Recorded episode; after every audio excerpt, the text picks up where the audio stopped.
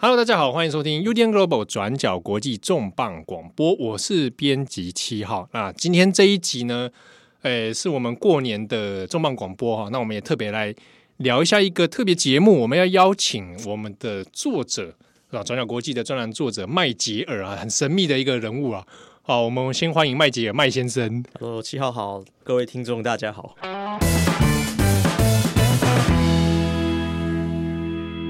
啊，这个麦吉尔是我们的这专栏国际在在这个专栏里面哈、有特别写过关于一些美国时事观察啊，甚至关于很多美国的政治观察的这个作者了哈、那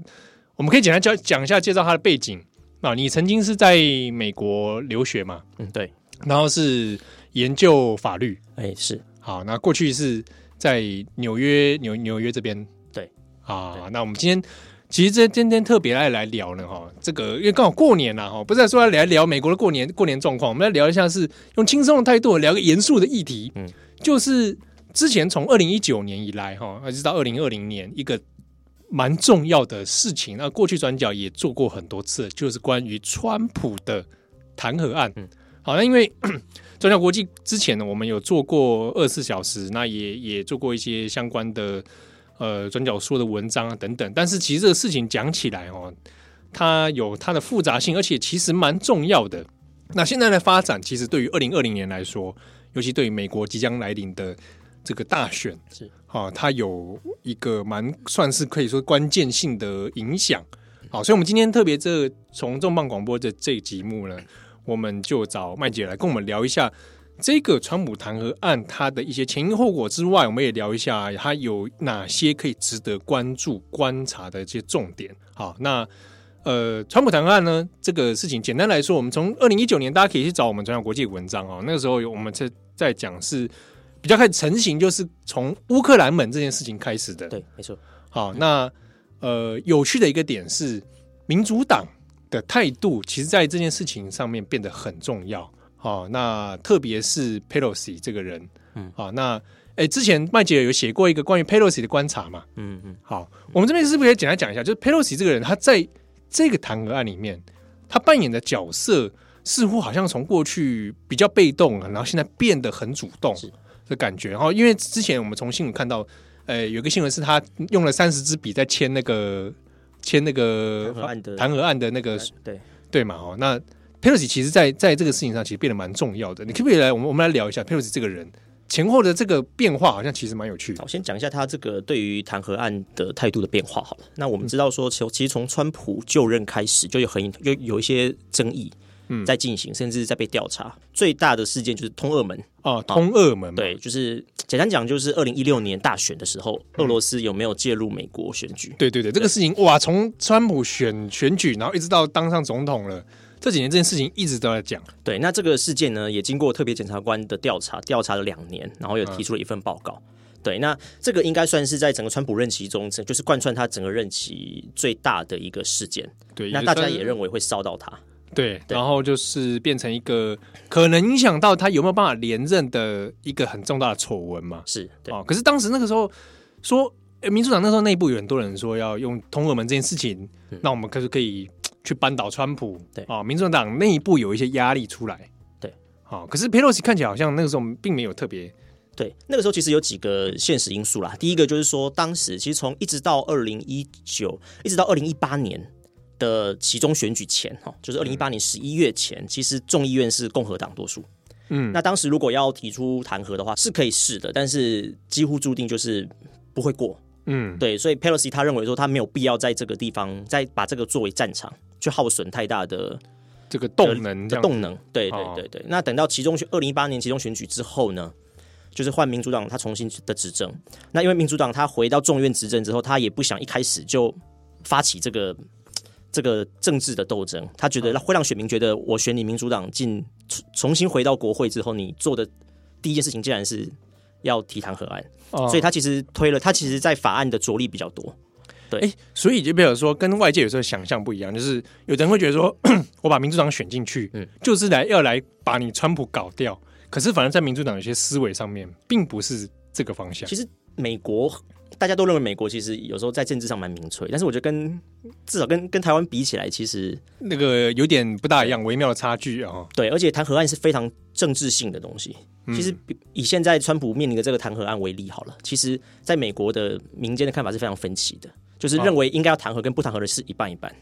哎，五五坡，五五波，哎，对，这个之前过去看那个一些美国的一些民调调查哦对，就大家以为说，哎，是不是很多人都很讨厌川普，都很支持说川普弹劾案？可是未必在美美国全美的民众里面，真的说这么一面倒。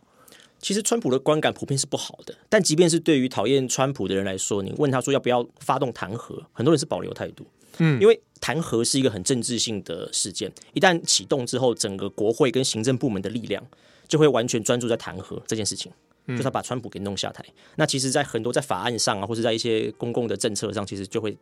就会就是节奏暂会停放慢。对，所以很多美美国人他虽然很非常非常讨厌川普，对嗯尤其是民主党支持者非常讨厌川普，但要发动弹劾，其实大家并不见得这么的热衷在这个比在这哎，个、这个倒是是蛮有趣的、哦对，这可能是对台湾人来说，他想象上是会不大一样。是是哦，因为因为弹劾这件事情知识体大，对，哦，那他要消耗的政治能量非常的多，非常的多，好、所以有趣就是说，那之前民主党佩洛西这个民主党，他这个过程当中并没有想那么样的针对这些事情对主动来推弹劾，嗯，好、可是到了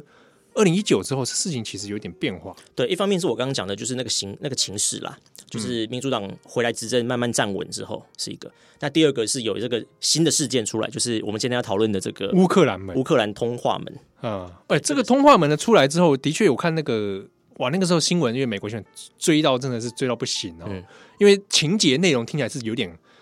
你说以总统的职权来说，是有一点点太太直白、太夸张对对对哦，直接用利用电话来施压，那因为又牵扯到拜登父子对，主要是拜登的问题。哦，对，就是让这个非常的敏感，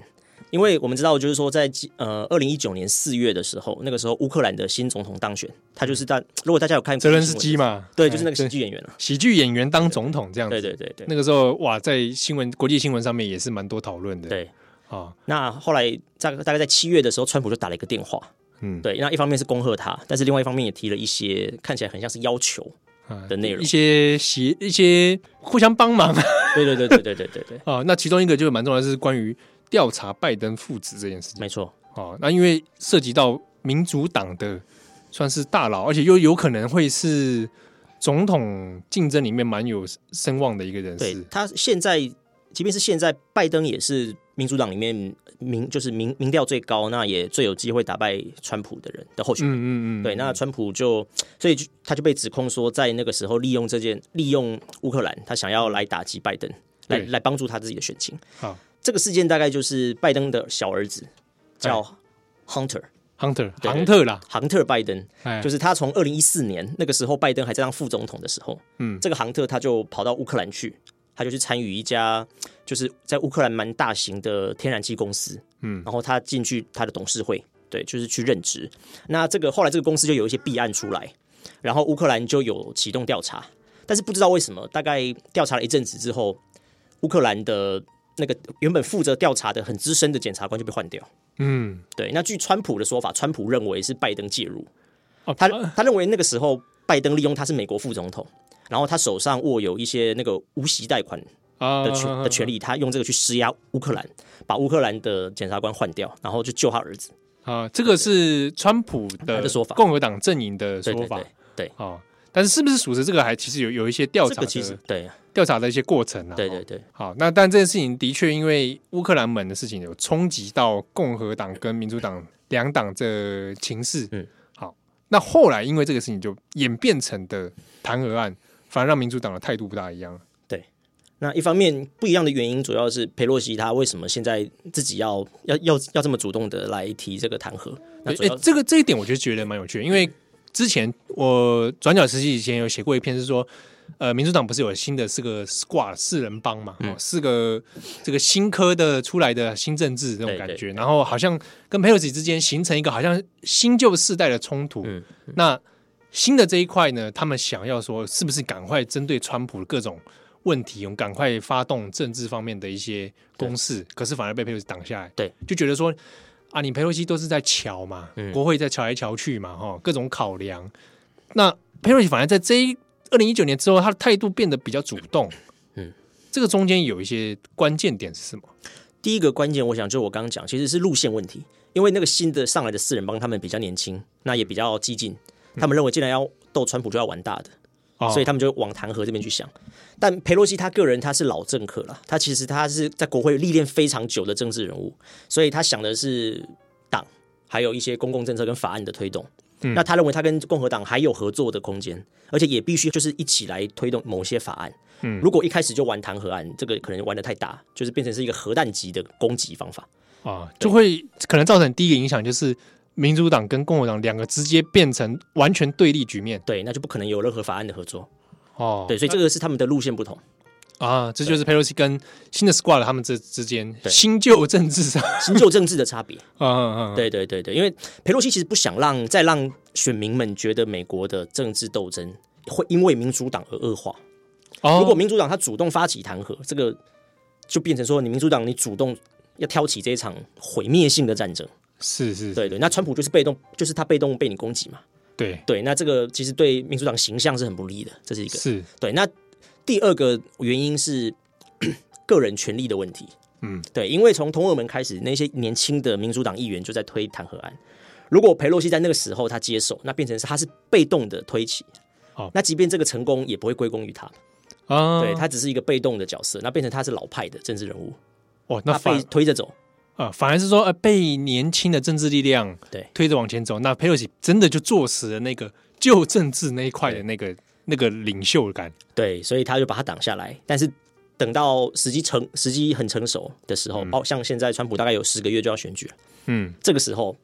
他觉就是，然后是由他来主导，他就认为，哎，这样子做是对他个人是比较有，就是变成整个主导权在他的手上。对，所以所以才会说演变成在乌克兰之后，那 Pelosi 的反而角色变得好像主动性比较强哦，然后态度也比较坚决的感觉。对，但但是也是因为这样，其实让人蛮就是其实也蛮有，反而让这个弹劾案蒙上一些阴影。嗯，怎么对，说因为像之前很多人讲的第一个攻击就是说，你看之前通俄门他调查了两年多，那民主党对于弹劾他几乎是不去做这件事情，被挡下来，被民主党的高层挡下来。但是为什么现在这个乌克兰门才爆出来？嗯，才不过三个月，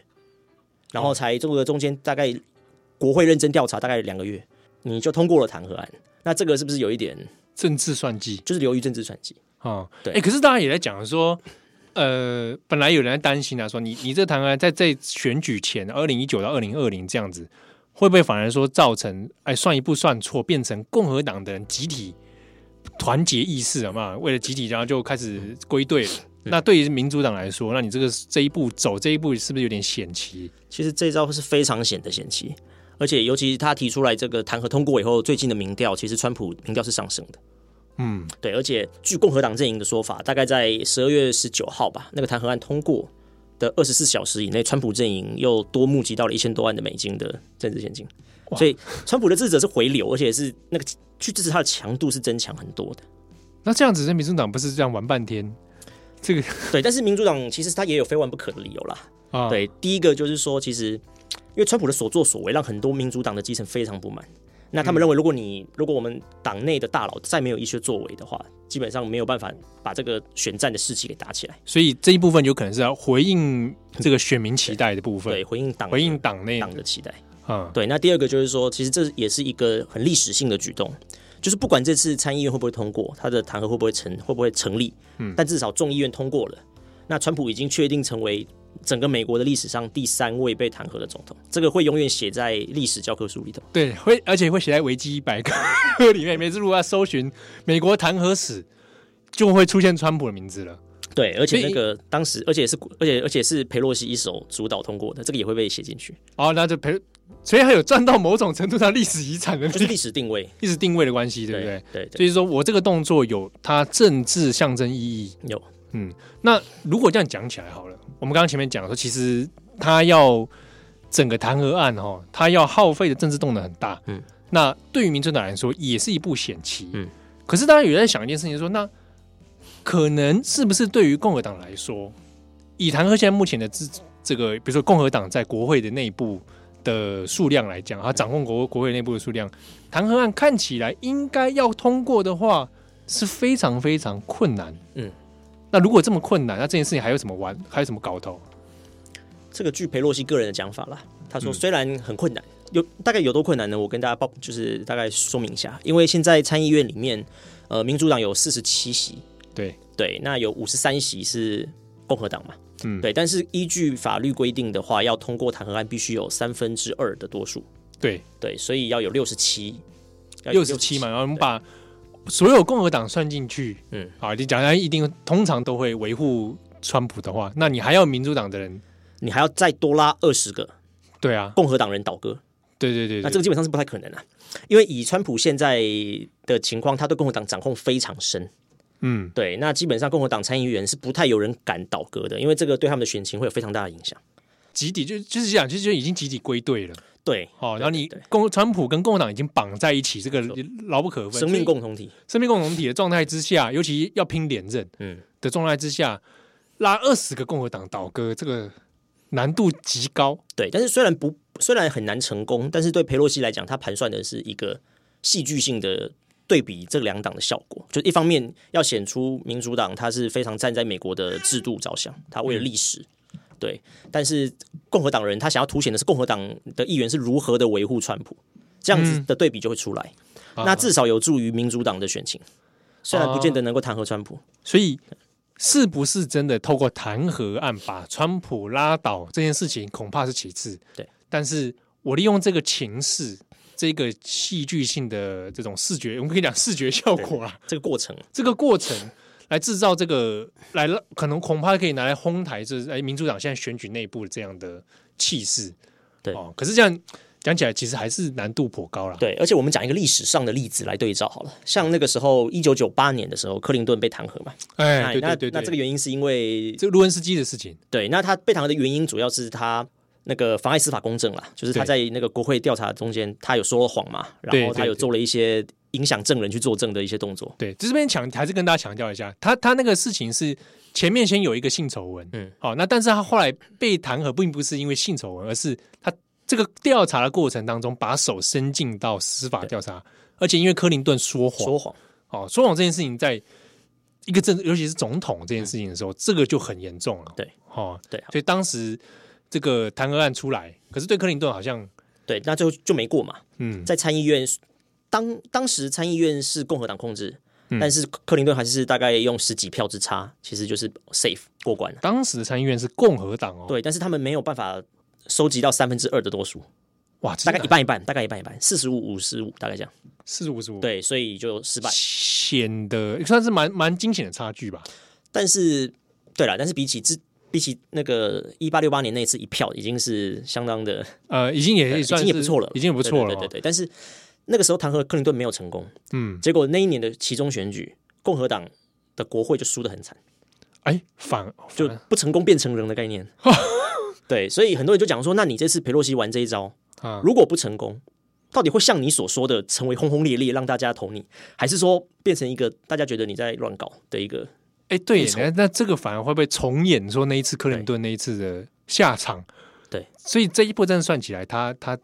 蛮惊险的，对，变数太多没错了。。而且老实讲，川普在一些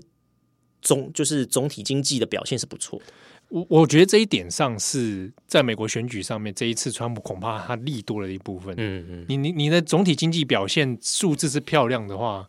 哇，那这个整体来上来说，你能攻破他的点就很很难了。没错。你如果只是攻川普个人的一些事情的时候，那考量杀伤力真的对影响投票来说，杀伤力没有那么强大。对，而且这一次的弹劾案的提案，其实国会只调查了一个多月、两个月，然后里面的那的东西很多其实是间接的证词。间接证词，就是他们能够找到的证人来作证的证词都没有很坚强的证据啊了嗯，对哎、那这一点就很有趣，就是共和党对于这个调查过程里面，要不要比如说证据的部分啊，传唤证人的部分啊嗯对，其实态度好像也有点也是不大一样。对，其实一开始共和党是非常强硬的，就是他们认为他们这个程序不要调查，不要不要找证人，不要传唤证人，也不调查证据。一开始因为共和党觉得这个就是民主党这个攻击性的，对，哦，违宪的一个政治手段，这是要来斗争川普的。对，好，所以完全是采取不配不配合的态度没。错啊。那佩洛西他用了什么办法呢？他就是先 hold 住。啊我们发现他十二月十九号通过了这个提案，但是他并没有把它马上送到参院，哦，把它这个是先很奇怪的事情。通过了，然后我先扣在我手上。对我、就是我先不走下一步。嗯对，那他的盘算其实是他想要他想让子弹先飞一阵子。啊，对他想让让民民意意先慢慢发酵一下，看看状况怎么嗯样。一方面是其实他们的证据还不够，嗯他想要让证据更多的证据浮现。那也确实，我们看到他十二月十九号通过之后，很多证据开始慢慢出来，很多证人突然啊，就对，讲我那个时候对对对开始传唤一些说有听到那通电话的客对对的一些证人嘛，对，很就很多证人跟证物都出来了。嗯嗯，对。那共和党一开始是很强硬拒绝，他他们说要速成速决，说要在一个礼拜以内就审完。但后来他们也软化，嗯，因为共和党就是共和党里面也有一些不同的声音，他们认为还是要这个程序毕竟是国会议员的职责。那你如果这个时候非常完全配合白宫，完全不做审慎的调查的话，他们会也会影响选民的观感，嗯，所以慢慢开始软化。嗯嗯，所以佩洛西在在这一招，他算是有取得一点成功。哦，所以对对对。有软成功软化了共和党人的一些态度。对他们就是现在说法是说，他们愿意来考虑、来讨论要不要来传证人。嗯对，跟一开始的态度是不一样。可是如果真的好传证人这些事情实现了哈，嗯真的对川普破坏力也到很大吗？因为你看二月马上要国情咨文，对对对对对不对？对，川普个人当然是希望在二月三号国情咨文之前把它结束掉，嗯，不然他就要在这个弹劾程序的过程中发表国情咨文，这是蛮蛮不堪的了。就是蛮丢脸的一件事。那个时候克林顿就是这样，啊，当时还在进行这个程序的时候，他就到国会去发表国情咨文，那其实是蛮尴尬的。对啊，因为正在调查过程里面，然后人又去国情咨文。对，然后那个台下全部是要弹劾你的人，就变成这个样子，就是我我因为这件事情，因为我还有印象，那个时候应该应该说我们两个在成长的过程中都有看过这件事情。那时候克林顿的名声望真的低到真的不行欸呢、对他在调他在调查期间是很低的。嗯他的声望回来是最后他不通过，那个没有没有通过的时候，他声望开始起来。啊，开始回来啊，没事啊，没事对对对对对，啊所以川普不想要这么这么尴尬的，的发生这样的情对，况而。且他很爱面子嘛，大家都知道。对，哦对因为这件事情，我觉得很有趣，是说从台湾案一开始哈，大家都说这个哎，以制度上来说太难了，嗯嗯，好，共和党应该不会不至于弄到说他川普真的被怎么样，可是又你又透过川普的 Twitter 或川普的各种公开的发言，你都会发现川普很生气这件事情对啊，他的不管他的 Twitter 都在用大写。字句来屌这个事情之外，他的公开发言里面，你可以知道他真的生气了。没对没错，而且这有时候就会想疑惑说啊，如果你这么稳，嗯嗯，你国会真的这么稳的话，那你在气什么？嗯哦，你气这个东西是是是认真的还是怎么样？他气大概一半真气一半假气。啊，一半真心对他真正气，当然这个就是妨碍他的形象嘛，那也会给他做成就造成一个历史污点。嗯，对，那他认为民主党人一直在恶搞他，这是他最他气的一部分。民主党始终在恶搞他。对他认为民主党回到国会之后，就一直不断的在恶搞他，这个是真的气的部分。那比较策略性的气的部分，其实是他为了选举啊，因为他想要动员凝聚他的支持者。那我们知道选举还有十个月，嗯，对，那其实川普也想利用这次的弹劾案，就是让大家回流，让原本已经对他就是已经慢慢的冷下来的选选情民再回温。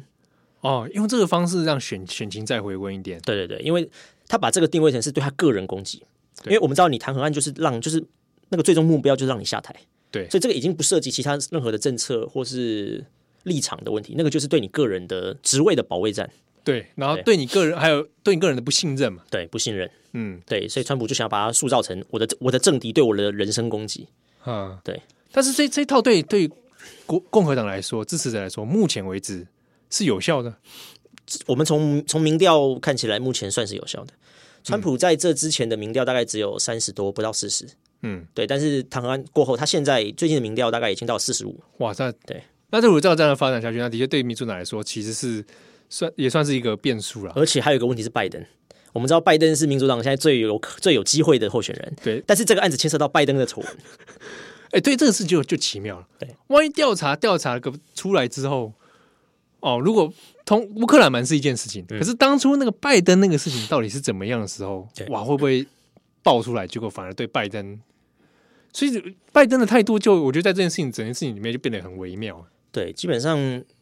川普已经百毒不侵嘛，他他基本上你什么丑闻他没他没有经历过， 他被各种抹，他已经到抹这黑种抹状红态了抹抹 黄嘛，什么都都抹过，他不怕这个东西。嗯可是对拜登来讲，这个很致命伤，而且拜登也从政很久，他其实家他们家族都有一些传闻，这种贪腐啊什么的。贪腐的，对对，对从对对从他儿子收中国的，然后现在变乌克兰的， 这个过程都有。嗯所以其实这个调查下去，就是像为什么现在共和党他们会软化说他们可以传证人，嗯，因为你传证人一方面好，如果你民主党要传证人，但传证人，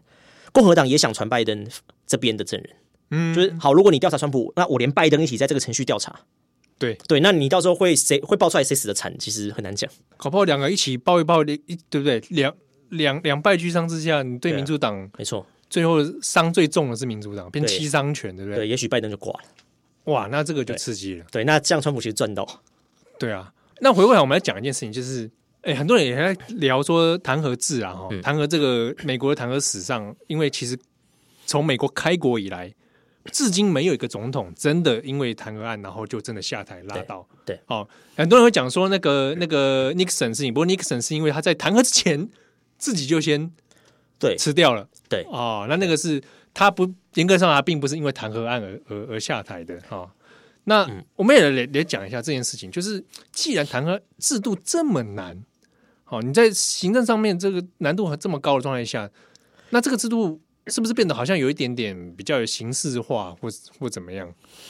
这个应该是最后的杀手锏了，就是说一般在政治上不会走到这一步。嗯，对，因为其实，在宪法规定它非常的模糊，它就是说你要叛国，呃嗯或者是有有贪腐，嗯，或者再就是说你有其他的重罪或轻罪，那这个基本上他根本他讲的也 没讲，对，所以什到底什么事由可以弹劾，其实是很模糊的，光比如说光叛国这个事情，其实它有很多很难讲啊。对，就是他这个什么样的程度和什么样的作为可以算作叛国这件事情，哇，那这个就对不对？比如说通敌吗？还是怎么样？所以这个制度其实充满争议，而且不太好用，而且用了可能是两面刃，就像我们现在看到的，其实对民主党来讲，不见得是是真的有多。利的状态，对对，但不，他不见得扳得倒川普，而且他可能会伤害他自己。嗯，对，所以基本上是这个是不太常用的。对，但是在美国史上的时间，我们看起来也确实是很难成功啦。啊因为你要在参议院取得三分之二多数，其实是非常不容易。对，光是在参议院取得三分之二多数，嗯，啊，这个本身你还跟之前的选情这个这个有关嘛？哦对。不过我们可以来聊一下，就是当初第一次呃弹劾案的时候，我们刚刚前面有讲到那一次是这个南北战争刚结一束，八六八年，呃一八嗯六八年，那当时的这个弹劾是差一票，对，差点。可是这边要注意的是，当时的时空环境是南北战争刚结束啊，在重建时期的时候，对，那个是很极端的一个时空，那个非常极端，因为当时的国会是共和党控制，当时共和党就是北方啦，就是他们就是反对黑奴嘛，嗯，就是要解放黑奴，然后非常仇视南方。所以南北战争一结束之后呢，他们就是希望能够整个用以北方主导的方式来来进入南方，来重建南方，嗯然后要通过很多就是呃推翻蓄奴制的做法。对。哎，那个时候，而且因为林肯已经已经过世已了，经被刺已经被被暗刺杀杀了，对，那他继位的副总统叫做 Johnson，对，对，那也叫也叫江省啊，我们一般翻成约翰逊约，翰逊，因为我们不会翻成詹森，不然就重复，就是对对跟那个后来对，詹约翰逊，对对，那他是一个白人至上主义者，哦，对早他是期早期的白人至上主义，对，哎，很有趣哦。林肯找他当副总统，啊。他就是为了要平衡这个这个国内的政治的呃不当时南北分裂的这一种状态啊，尤其对于蓄奴制这个东西，对，林肯是想要团结国家，嗯嗯，所以他找了这样子的一个白人至上主义者，然后也同情南方的 Johnson 当副总统。啊，对，他继他继位之后，就跟国会非常多的摩擦，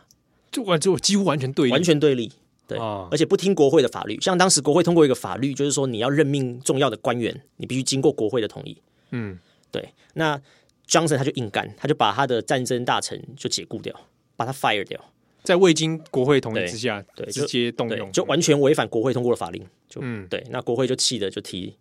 弹弹劾劾案，然后最后是差一票之差了，对，在参院只差一票，这个就是哦美国史上最接近的一次，哇，那是而且是第一个历史留名在弹劾案上，但是因为当时的时空背景其实不大一样了，哦，对对对，到后来这个克林顿跟这次的川普，这个历史时空已经不同了，对。好，不过回过来回过来讲的是，那这个制度的设计，嗯有的人会联想到说，那早期美国在设计这套制度的时候，跟现在的这一套弹劾案有没有什么差别，或者设计理念上面是不是有有什么不同了？呃，美国宪法的设计就是由众议院提出弹劾嘛，然后参院就是要审理，那基本上这样的分工在当时是蛮理智的分工，因为我们知道那个时候美国宪法的原本的规定是参议院是间接民主形成，它其实每个参议员都是各州的州议会选举。嗯，对，那这个其实是间接的选举的方式，并不是直接由人民选出来。嗯，对。那在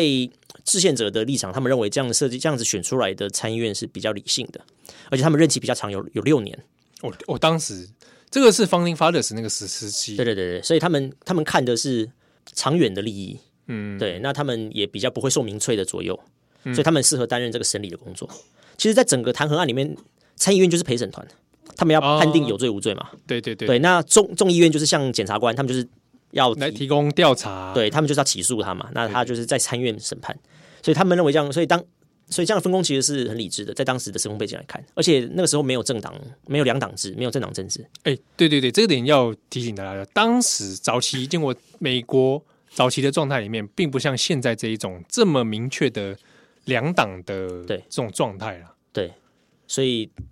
他们并没有想到说到后来这个弹劾这个制度会演变成一个政完全政治属性的一变个成攻防，我们可以讲，它变成政治工具的一种。对对哦，那那这也是美国后来演变成这种所谓比较成熟两党政治状态下的嗯。发展上不同啊。那其实美国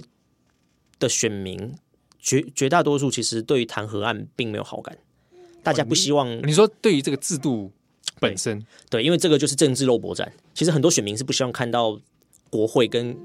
白宫走到这个地步，嗯他们是希望很多事情可以透过协商、透过妥协完成的。所以他们对弹劾案其实那个印象并不是很好。嗯嗯嗯，对对对，这一点就是可能跟呃某一些其他国家政治比较哦，对啊，对 对强烈对立的国家里对面，对对 对不对对？不好意思讲台湾啊，不是对，你讲就说某些政治情况下，大家可能会想象不，哎，不大一样。对，哦，就是我非得把你扳倒不可，我非得要使用政治工具对把政敌拉倒不可。而且你这个拉倒并，其实很多人认为它并不民主。嗯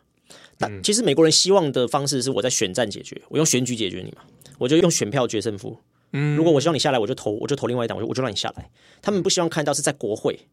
用变两成院的资源做这个哦、用两院资源，然后用这些政治人物本身的斗争来去做。对，来去做对对对，所以美国人其实不太喜欢看到走到这种局面。对对对哦，那这嗯也是真的是的确在美国社会环境下面不比较不同的这种看法啦。好，那发展到目前为止，哦，因为到二月川普要国情咨文，嗯哦，那这一个事情到现在目前为止，川普弹劾案，哎，大概是什么什么样的进度跟状况？他呃一月十十六号的时候，就是已经从中院已经送到参院嘛，嗯所以现在进入参院的程序。那呃，众议院也也选出七个代表，这七个代表到时候会到参院去当检察官、当检方的角色嗯去起诉。对，那呃，参议员们也都宣誓，就是成为陪审团了。嗯，对，然后美国呃最高法院的首席大法官 Roberts 也来主持，呃也对他也宣誓了。对，嗯那白宫呃，我们看到这几天川普的律师团也定了。嗯，对，那大概呃二十一号开始就会进行审理。嗯，那那个审理的规则其实也都大概出来了，那都很有趣。比如说，他们就是开庭的时候，所有的人不能看手机，哦开庭的时候不能不看能看手机，不能用任何其他的的工具，那也不能跟旁边的人交谈，啊那必须完全全神贯注， ，focus 在要 focus 在听双方的辩论。啊，然后参议员就是作为陪审团，他可以提问，但是他不能他不能举手发言，他要写在纸条上，递要递上去，由主哦，持的首席法官来念出来。哇，这么谨慎啊，对，就是他们有这样子的程序。这个程序基本上是就是十九十九世纪那个时候，一八六八年那个时候传传下来。传承下来的，对对，对对这个是严肃、认真而且谨慎的一种做法。对，那其实里面还有两个民主党的苦主，嗯就是 Sanders 跟 Warren 啊啊，他们因为是参议员，哦，所以他们必须停止他们的选战工作，回来参议院参与这个活动。那他们不能跟外界接触嘛？就是刚刚讲到，他们要 follow 这个规则。好，所以这个桑德斯跟 Warren 对在这种状态之下啊，被迫暂停了选举的工 没作。错，而且这个是蛮对他们来讲是蛮严重的影响，因为我们知道刚刚讲到说二月三号是川普发表国情咨文嘛，对，那接着二月四号在爱荷华州会有他们的党团会议。哦，对，那这个不管对共和党或民主党都是很指标性的，因为这个是全国的第一次的初的第一场初选在爱荷华州。嗯，对，那这个会影响到所有的候选人，他接下来的表现。如果你在爱荷华州的表现不够好，你接下来都会被拖累到。对，所以 Warren 跟 Saunders 他们两个人就是分身乏术，就没有办法去兼顾到准备这个东西。哇，那那那这个这个对民主党内部来说，对他或者对他们两个来说，选举上这个就头很大了。所以我猜他们大概也希望赶快结束这个这个这个事情他。们反而在这一点上跟共和党一样，因为共和党也很想赶快把这件事情是不是对速战速决嘛？对，也许他们这两位参议员心里也希望赶快就结束这个东西，因为这对他们来讲并不一定有好处啊。不一定啊这个东西加分不有限对，因为会投他们的本来就是他们的选民，他们不需要靠这个加分。哦，确啊实这也确实。对，不过像共和党说这件事情能够速战速决，可是看有这么顺利吗？共和党能在这件事情上速战速决？如果在程序上他们能够做到不传证人、不调证物，基本上只要来表决一次，就双只要双方都发表意见之后来来做一次的表决，是可是是可以直接结束这件事。程序要走完，对如果认真要走完，可以。对，但是如果他们还是要觉得还是要做点调查的话，可能就会拖延到二月，对就是国情咨文的期间就有可能对发对生。对，啊或或者在在之后。哇，在也有之后要拖到三四月，三十月从目前看起来应该不至于会这么晚，因为很多人都想赶快结束。 但是到二月初是有可能，就是到二月，对，到二嗯，至少到二月嘛。对对哦对对因为这件事情如果拖拖太久，就其实对民主党自己本身来说好处其实也不多。对。而且你看，他们刚刚讲到拜登，然后 Warren，然后 Sanders 都被伤到，各种不同的伤啦，啊但嗯尤但尤都其会是 伤到。尤其是对于选战的脚步越来越近了哈。对，哦，状态上是不大一样。好，那最后我们来聊一下，因为你也是其实长期过去也在美国待过一段时间哈、嗯哦那对于美国两党政治也有一些观察。我们回过来讲，那川普这件事情，你自己本身有些什么看法？这个我，你说川普被弹劾这件事情哈，嗯其实基本上这个就是一场政治的秀啦。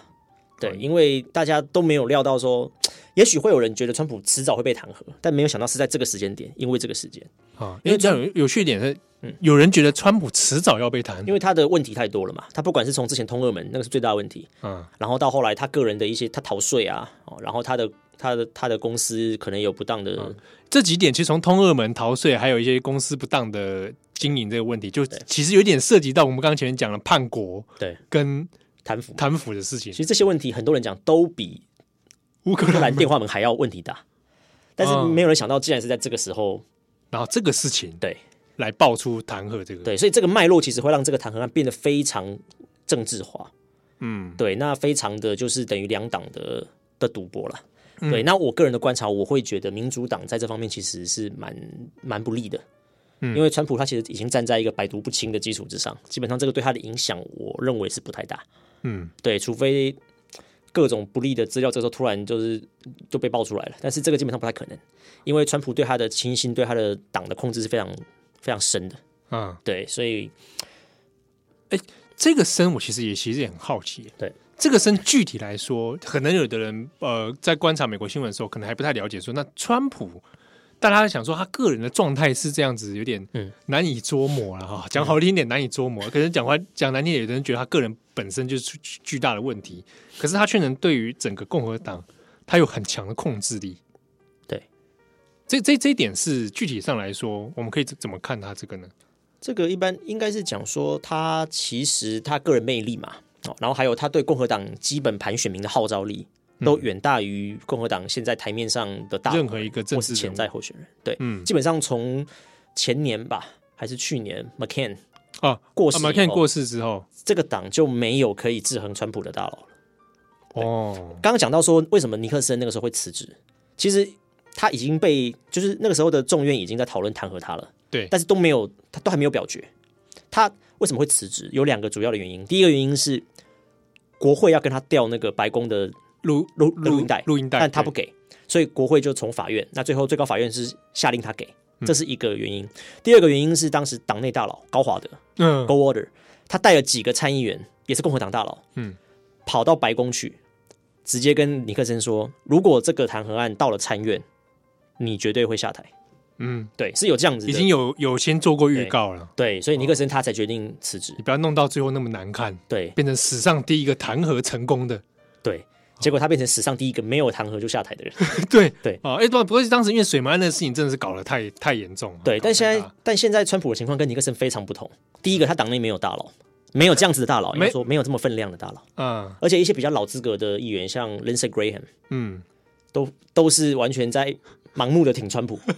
就是川普侧翼啊，我跟你讲， 对对对对，他甚至就讲说，我虽然宣誓就任陪审团，但是我会跟白宫密切合作来搞定这件事情。他这样子 明讲，对，所以这个就真的是对这这对。那第二个，川普在媒体还是有非常大的支持，来自保守派的媒体。嗯，这跟比如说当 Fox 时对对对，这跟当时 Nixon 一面倒的被媒体哦，那个时候真是每一个城市围剿哎，围剿不对分党派，那个真的是爆炸性的围对剿。但川普完全没有这个而且我觉得也没有，主要没有像当初 Nixon 那个事情一样有很明确的记者掌握到的资料出现，对好、能够说把这整件事情全盘的细节弄出来。对对啊，你看到现在那个调查搞得现在有点不清不楚的。没错，所以川普其实是蛮稳的。我现在的观察是这样，哦以但他是在共和党内部的时对候，，但是有一个可以后续观察是 John Bolton，嗯，就是川普的前国安顾问， 他最近说他如果参院传唤，他愿意作证。对对对，对，这个如果他真的作证，而且他真的讲了一些什么，这个会对川普是非常大的伤害。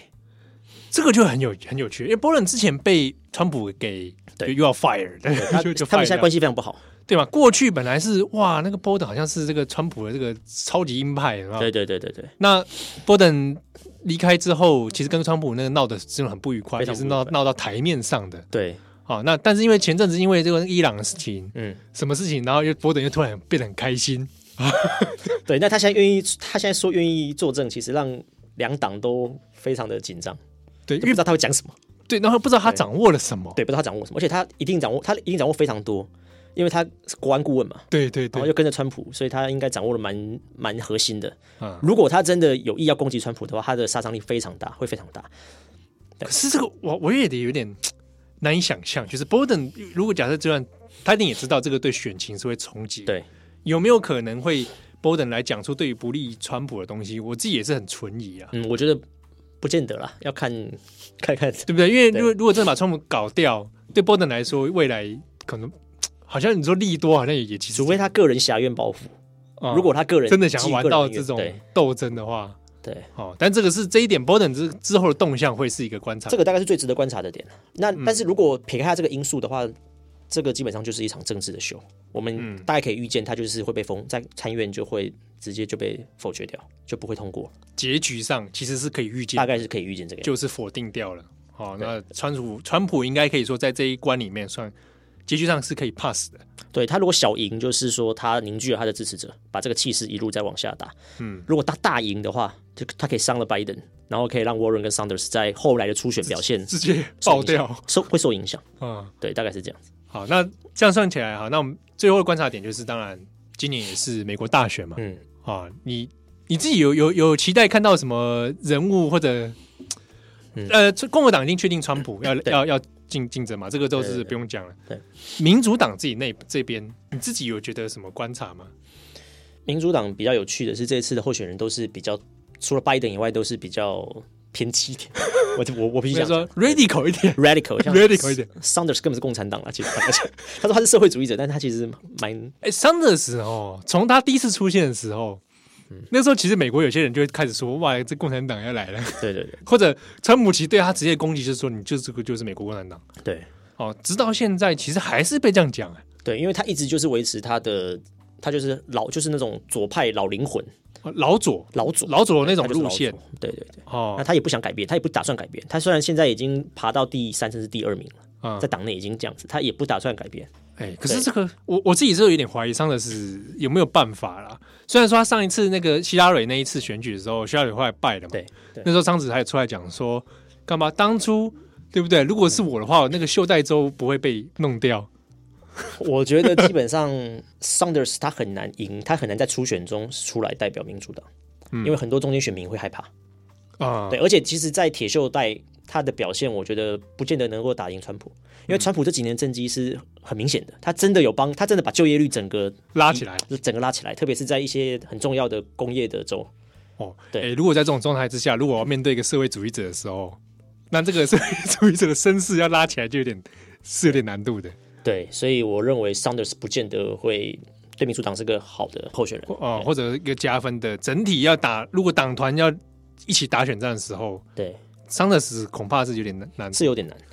看起来台面上拜登的机会比较大。对我个人觉得比较可能是拜登，如果他能够这次不会伤到他的话， 对他应该是比较有机会，稳稳的话，稳稳有可能会是他稳稳的打。对，哦。但是如果最后好了，我们假设一个情境，拜登对决川普，嗯，哇，这个打起来，其实说真的，我我自己都觉得民主党恐怕要要赢也是难，也难有难度啦。对了，一方面明拜登也是很多问题啊，呃，而且有点就是老白男的那种感觉，对，他是老白男，而且他家族的问题不会比川普少。哦、对，那民主党会花很很多 时间在解释就是拜登拜的一登些的事问情题，对对对，哇那这那对，因为基本上川普他现在根本不需根本不解释他自己了，他已经不需要就是这样，我就是这样。对，像他比如说这次乌克兰的事情，他也就讲说，对啊，我就是关切拜登的的那个 scandal 啊，我就是认为乌克兰你们有贪腐的问题，我就提醒你们了、啊我就是说你们要去处理啊啊，，就不是然拜你们要怎么样？对啊对啊，然后他说啊，你们调查我，你们为什么不调查拜登？就跟国会这样讲，哎，真对的，不对？是不是？啊哎、喂，选民就觉得哎、他有 道理啊，是不是？因为对川普的这种状态已经觉得很合嗯理了，啊，川普就是这样的人， 对所以你反而对对对于拜登这边就反而就会出现一些冲击。对好，那而且因为过去其实美国总统大选里面，嗯通常来说连任的机会是蛮大的。对，以近代的总统来看，你看小布希好了，小布希对不对？他还是连任了 嘛。除了老布希以外，上一个对不连任的我已经不记得了。对，因为几乎大概对大部分都是会连任呐、对了，都不分，哦大部即分都即便他这这个第二任他身世会往下掉，对但是连任的机会是是稍微大一点而且尤其是在重大事件，比如说有战争在进行中，那个一定会连任的。啊。对对，对那川普这次他打的是贸易战，啊，还有他最近伊朗那边，他把中东问题搞得有点，哎，这个有人讲这个也是为了选战，啊，因为在国际情势紧张的时候，美国基本上不太可能换人执政。那个会让国内政治情势有点变数嘛。对，那大家宁可接受川普，他在疯狂之中还有他的稳定度在，但是你这时候换人可能会有很多麻烦。哦对对对，所以我觉得你这句讲的不错，对在疯狂之中有它的稳定度存在。其实我也这也自己是自己观察，对之前大家觉得川普就是七星种了哈，嗯就是觉得各种哇不可预测。可是久了之后，你会发现它的不可预测之中有它的可预测性对，你看他打美洲贸易战啊，就是这样子。对你已经可以预测到，哎，嗯，川普就是用这种方式嗯，来来打，你反而开始越来越了解川普的对。状态的时候，哇，这个就有趣了，你反而会开始渐渐的会对他感到一种稳定感。对， 哦，这个就这个是蛮有趣。所以再回来讲，如果讲民主党的话，佩洛西他这一次就是非常经非常的危险，嗯因为如果选举选的不好，这个这个罪一定是怪在他身上的。裴洛西要负对责，，这个弹劾案是他完全一手主导的，那对于裴洛西的政治生涯来说，这可能会就是一结个束了。会是一个很大的冲击啊。因对，因为民民主党内一直在逼宫嘛，其实从一嗯从之前就在逼宫，逼宫到现在。啊，对他其实他提弹劾，一方面是为了自己的地位，一方面也是为了巩固他的权利，要让党内这些人有一个出口，嗯因为他们已经提弹劾提很久了。对对，那他如果失败的话，他当然就是一一要扛起来。对，而且这场假设失败了啊，那最后选举也没有选选好。对，哇，那民主党这个这个冲击恐怕会是结构性的对，弹劾失败是必然，大家都认为是必然，那个不会伤到佩洛西，但是选举选输就会伤到他。嗯，对，哇，那到时候民主党内部会面临什么样的风暴，又是一个可以观察的。没错对的，点是是，好，那我们今天谢谢麦吉尔。那麦吉尔在转角国际上面有很多我们的相关专栏的文章，对啊，大家可以去来看一下。那对这个有时候碰到我们美国旧的总统如果快要过世的时 候，我们就会开始在 Q 麦吉尔说写副文，准备要写副文了哈。马凯那那那次也是你来处理嘛，对不对？对对啊，对那对最近这个有些总统可能身体有要为恙的时候，没我们就要来提醒一下麦吉对这尔个民主党的神主牌，啊，神主吧 啊，最近可能哎身体状况。 啊、观要观察啊，对对对嗯观察观察，好好好。那我们今天谢谢麦吉尔，谢谢。好，那感谢收听我们中央国际重磅广播，我们下一拜再见，拜拜。